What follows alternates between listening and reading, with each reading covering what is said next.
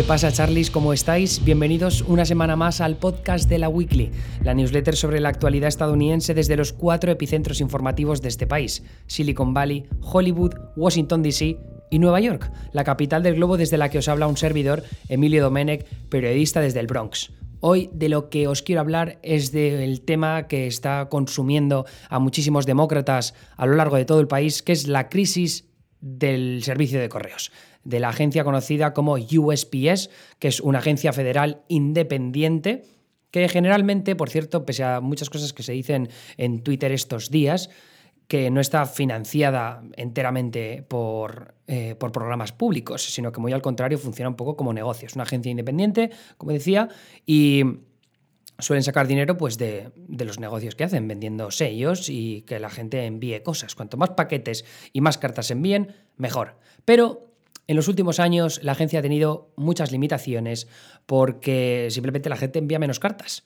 Eh, no es que nosotros no enviemos cartas, ¿no? Porque las nuevas generaciones, evidentemente, vamos, yo no envío una carta desde que se la envié a la chica que me gustaba cuando tenía siete años. Y ya por entonces parecía yo un puñetero viejo cuando podía haber marcado los números en el teléfono fijo de mi casa y llamar a la chica que me gustaba y decírselo por teléfono.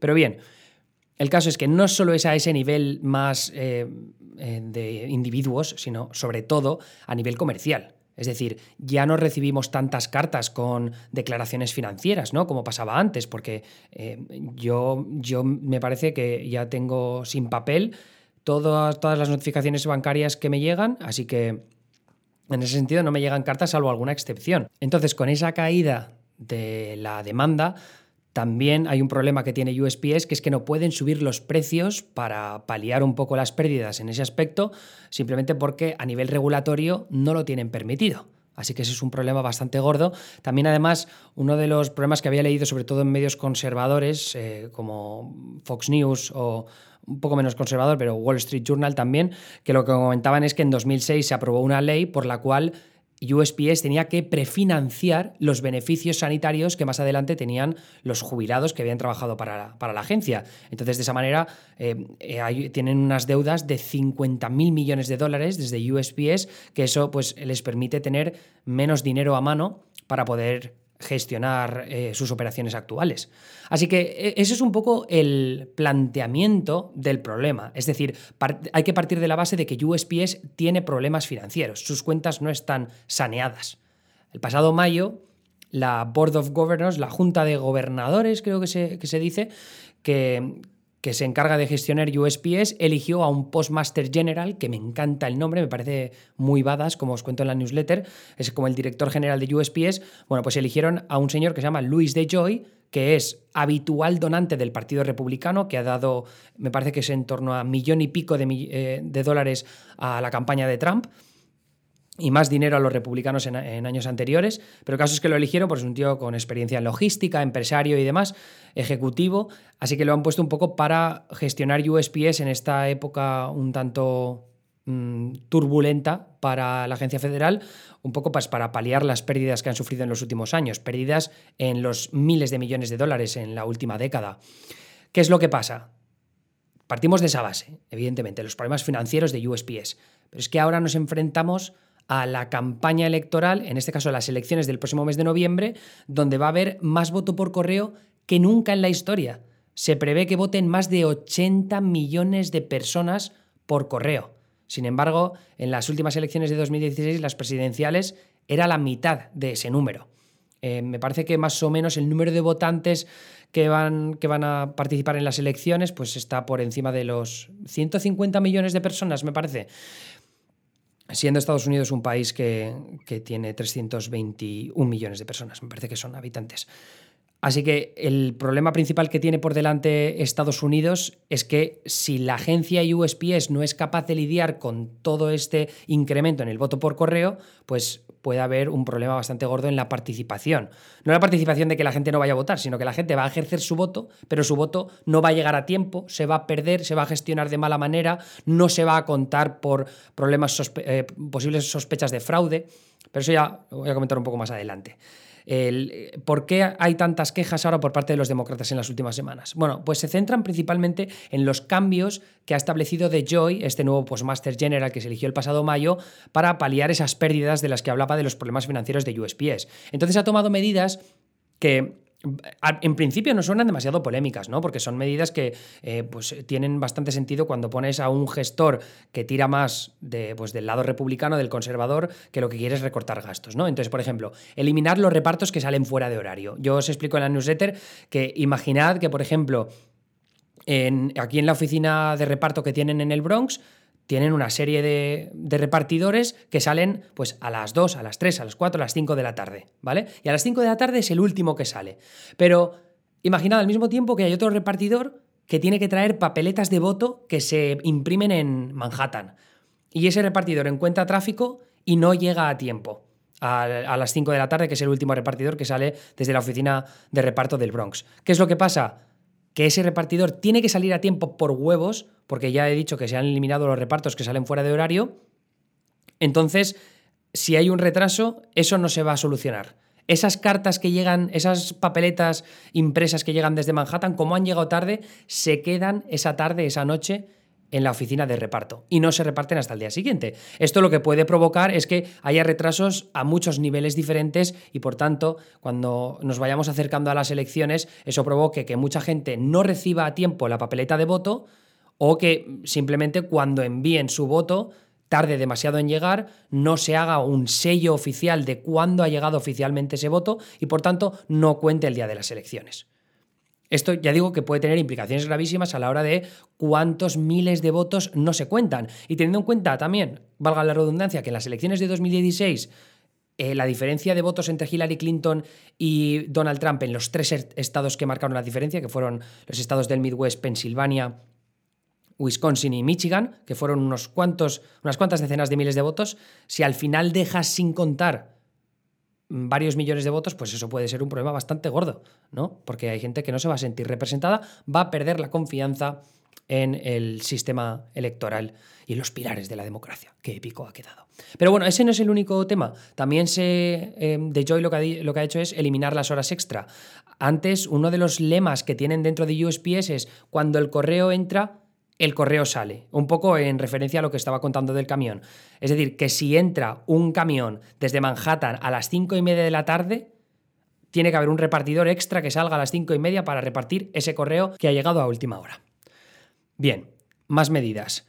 Maquinitas. Han quitado cientos de máquinas de clasificación de correo, unas máquinas que por cierto si las veis en operación en YouTube molan bastante, y han quitado en torno a un, al 12% de las que hay en todo el país, es decir, cientos de ellas. esto ha disparado las alarmas por un tema que ya comentaré un poco más adelante. También el de Joy lo que ha hecho es reorganizar, incluso eliminar puestos de trabajo entre los líderes que forman la agencia postal y por último, un tema que por cierto todavía se tiene que descifrar bien cuáles son las implicaciones que puede tener, pero eh, lo que he leído en el Washington Post y también he visto que ha dejado caer a, gente con experiencia dentro de la agencia postal de USPS, dicen que los empleados de correos, de manera informal, lo que suelen hacer con, con los votos por correo es tratarlos como si fueran correo de primera clase.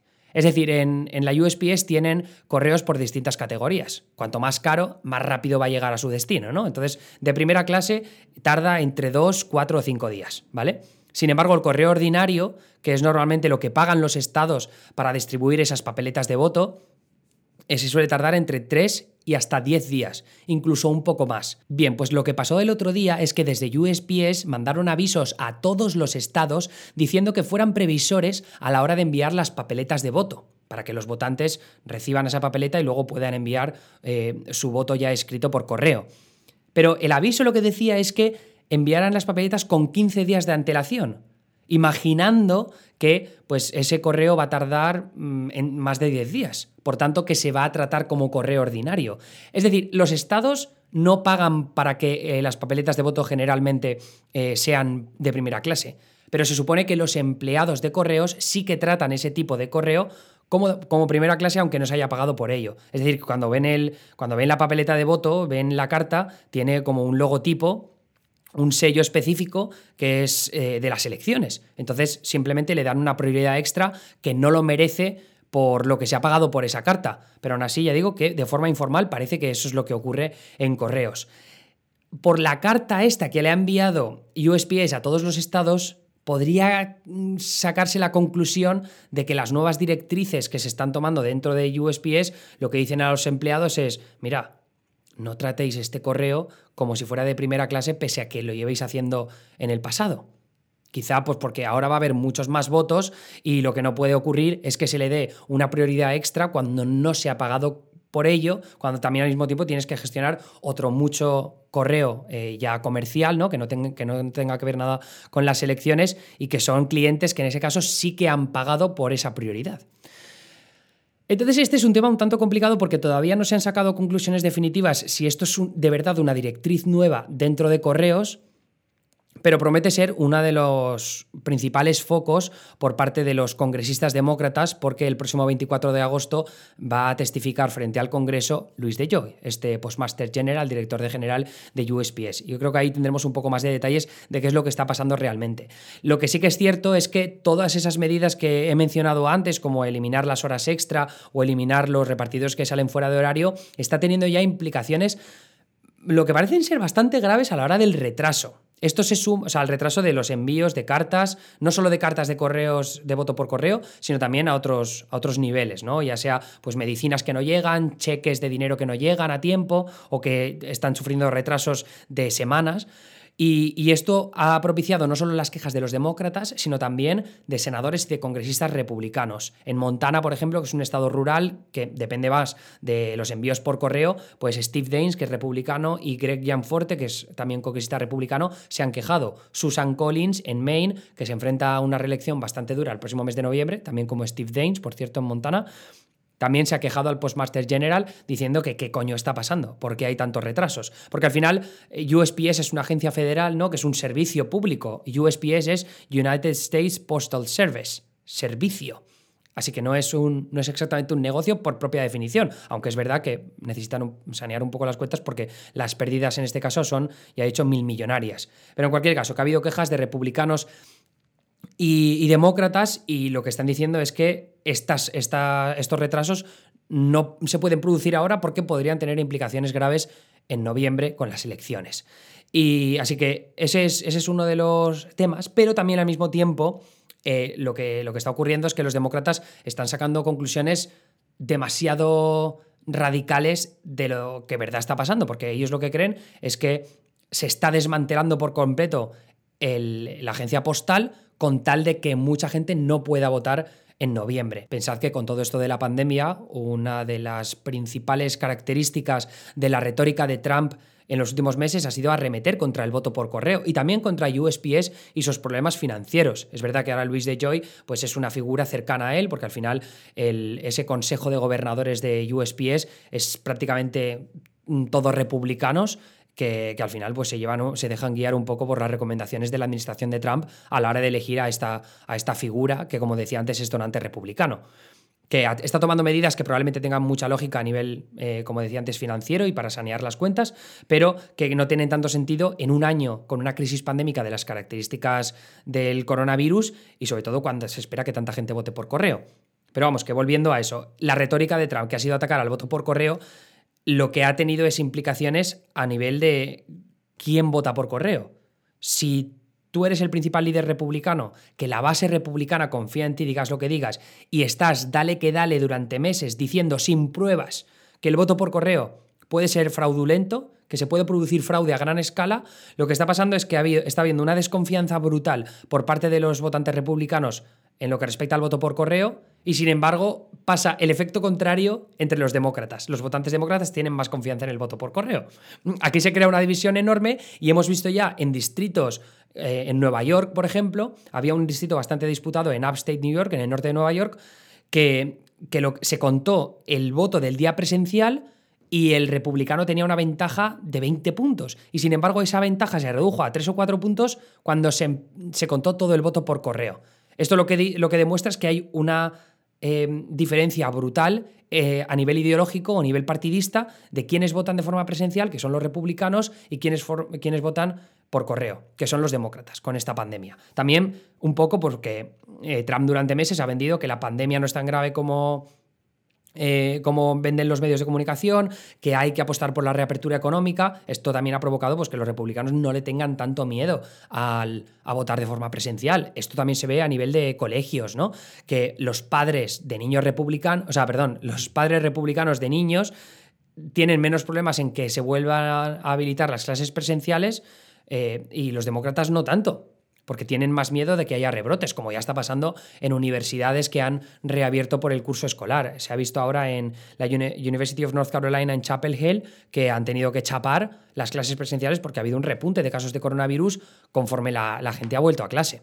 Así que este ya digo que es un problema bastante grave que lo que ha provocado es que a Trump no le importa, no le importa seguir atacando al voto por correo, porque de momento lo que se está demostrando es que si alguien tiene que salir perdiendo de que el voto por correo no se gestione de la forma correcta, son los demócratas.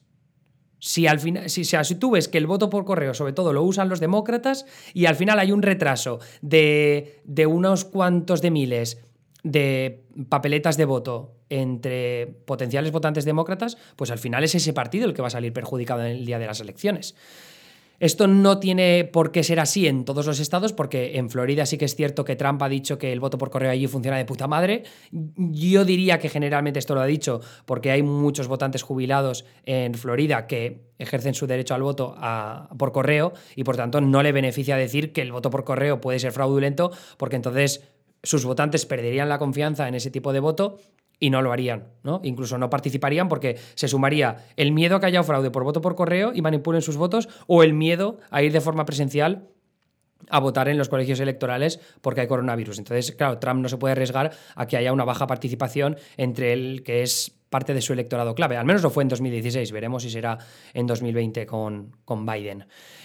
Eh, de todas formas, como decía antes, uno de los problemas es que los demócratas están sacando conclusiones demasiado bestias sobre cuál es, eh, eh, qué es lo que está haciendo la administración de Trump para, entre comillas, cargarse el voto por correo.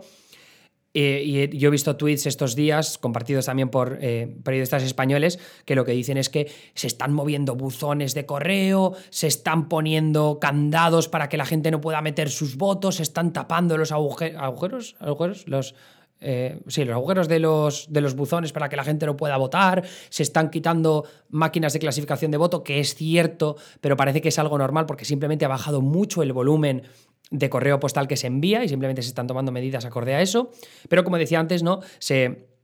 Es cierto que a los demócratas entiendo que les pueda dar miedo que todas estas medidas se estén tomando precisamente ahora. No se pueden esperar un poco a que pase noviembre, que ya se haga una eh, gestión lo mejor posible del voto por correo y luego ya veremos pues es un poco, un poco por dónde van los tiros. Pero eso no ha impedido que no solo periodistas españoles, sino también había Claire McCaskill, que fue senadora demócrata, que compartió un tuit que era mentira. Hablaba de unos buzones que estaban bloqueados en Washington, D.C., cuando en realidad la foto era de, del estado de Washington, incluso de Oregón, en Portland, no sé. Eh, el caso es que a los demócratas a veces les gusta mucho meterse en teorías de la conspiración porque les encanta concluir que el Trump lo que quiere es ser un dictador, un fascista y punto. Es verdad que ya digo que la retórica de Trump es súper problemática porque al fin y al cabo lo que está consiguiendo es que la gente pierda la confianza en las instituciones a muchos niveles diferentes, sobre todo entre su base de votantes, lo cual eh, puede salirle el tiro por la culata, pero eh, lo que sí que es cierto es que... Eh, toda esa parte de la retórica de Trump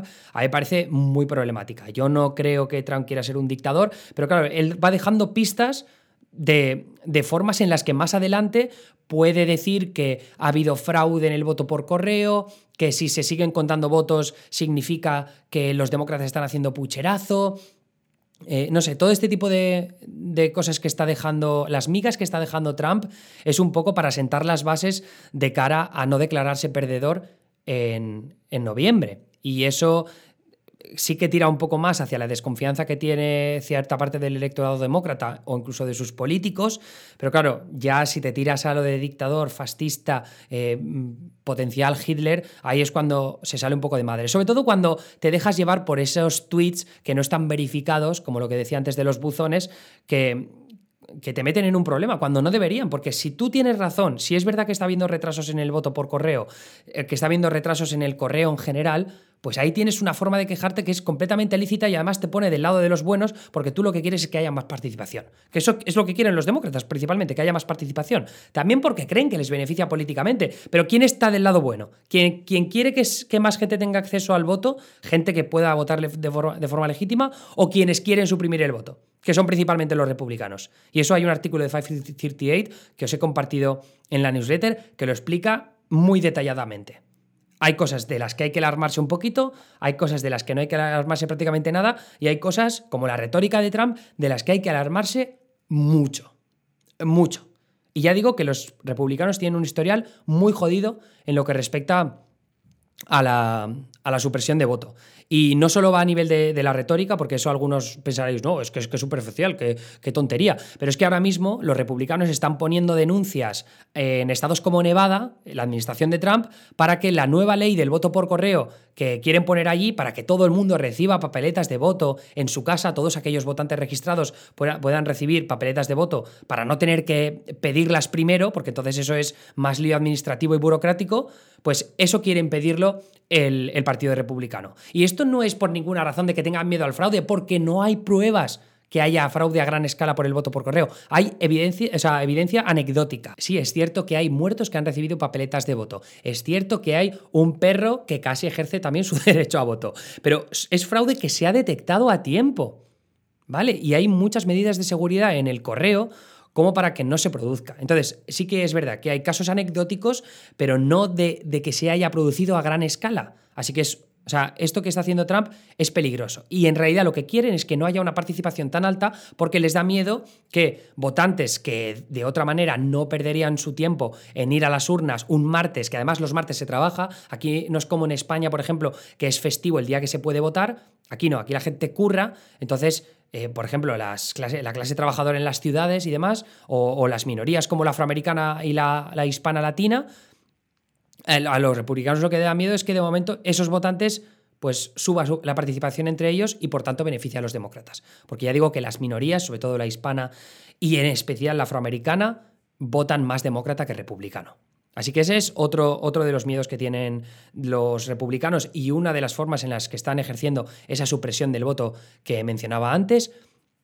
Pero luego también a otros niveles, porque también se está pidiendo pues, que la gente tenga excusas obligadas para poder votar, como pasa en muchos estados republicanos en el sur estadounidense. Eh, es decir, que tengan excusas en un momento en el que ir a votar, si eres persona de riesgo, te puedes, te puedes exponer al coronavirus y puedes ir al hospital y puedes morir. Sin embargo, eso no es una excusa válida para muchos estados del sur, lo cual me parece surrealista, sobre todo en estados como puede ser, eh, me parece que son Alabama y Arkansas, donde hay bastante población afroamericana, más del 15% me parece que es, toda esa población afroamericana que al final también es la que más afectada de forma desproporcionada en lo que respecta al coronavirus, esos que podrían tener esa oportunidad de votar, pues tampoco quieren hacérselo más fácil a ellos. Y luego tienes casos como el de Florida, que me parece que ya lo he contado en este podcast, ¿no? Pero en 2018 más del 65% de votantes decidieron que los exconvictos que han salido de la cárcel ya hayan cumplido su condena puedan volver a votar y los republicanos llevan dos años, dos putos años litigando algo que ha decidido el pueblo de Florida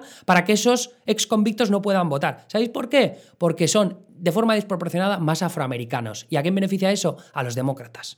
Y esa es la única razón por la que están litigando este tema. Y esto pasa, ya repito, a muchos niveles diferentes, por ejemplo, con las leyes de identificación de voto que se empezaron a poner sobre todo a partir de 2010, que es cuando los republicanos recuperaron el control no solo de la Cámara de Representantes en Washington, D.C., sino también de muchísimas cámaras legislativas estatales, que les permitió poner leyes de identificación de voto que lo que consiguieron es, sobre todo, reducir la participación entre minorías. ¿Por qué? ¿Por qué creéis que lo pusieron? Pues porque en 2008 se acojonaron después de lo que la alta participación provocó, que es que Barack Obama arrasara en las elecciones contra John McCain, el republicano. Así que ese es un poco el resumen de lo que os quería contar hoy. Hay eh, un factor muy problemático en el aspecto de los demócratas, de las teorías de la conspiración que están esparciendo sobre lo que realmente está pasando en USPS, eh, porque hay medidas a nivel de recorte de gastos muy legítimas que se están tomando en la agencia un poco para, ya digo, sanear las cuentas, pero por otro lado también es un tanto preocupante que esas medidas al final puedan tener implicaciones graves en el recuento de votos en las elecciones del mes de noviembre, sobre todo pues, la relevancia que tienen estas elecciones. Así que ya digo que hay, eh, hay una balanza ahí, pero esas preocupaciones se tienen que resolver dentro de poco porque ya nos abocamos al tramo final de la campaña presidencial. Eso ha sido todo por mi parte, así que muchas gracias otra semana más por estar ahí. Si queréis escuchar el podcast que voy a grabar el próximo viernes especial sobre la Convención Nacional Demócrata que está teniendo en, esto, en estos momentos, estos días en Milwaukee, Wisconsin, pero también de forma virtual, pues podéis sumaros a la Weekly Premium, que son 5 euros al mes y que es una forma de apoyar mi trabajo, no solo el que hago aquí, sino también en redes sociales. Así que os animo a sumaros, porque además también tenemos una comunidad muy viva de más de, creo que ya somos más de 200 personas en Discord, que es un servidor en el que tenemos muchos canales de texto para hablar no solo de política estadounidense, sino también de cultura, de tecnología y de risas, memes, lo que haga falta. Si no queréis participar en, ese, en esa parte de la Weekly Premium, siempre podéis ponerme una reseña en iTunes. Es muy fácil, os metéis en el perfil del podcast de la Weekly, os bajáis abajo del todo y en reseñas pues ponéis cinco estrellas y el comentario que os apetezca. Y eso me permitirá subir en los top de podcast de noticias en español, que es algo que me viene estupendamente. Eso es todo por mi parte. Esto ha sido la Weekly. Mi nombre es Emilio Domenech. Hasta luego.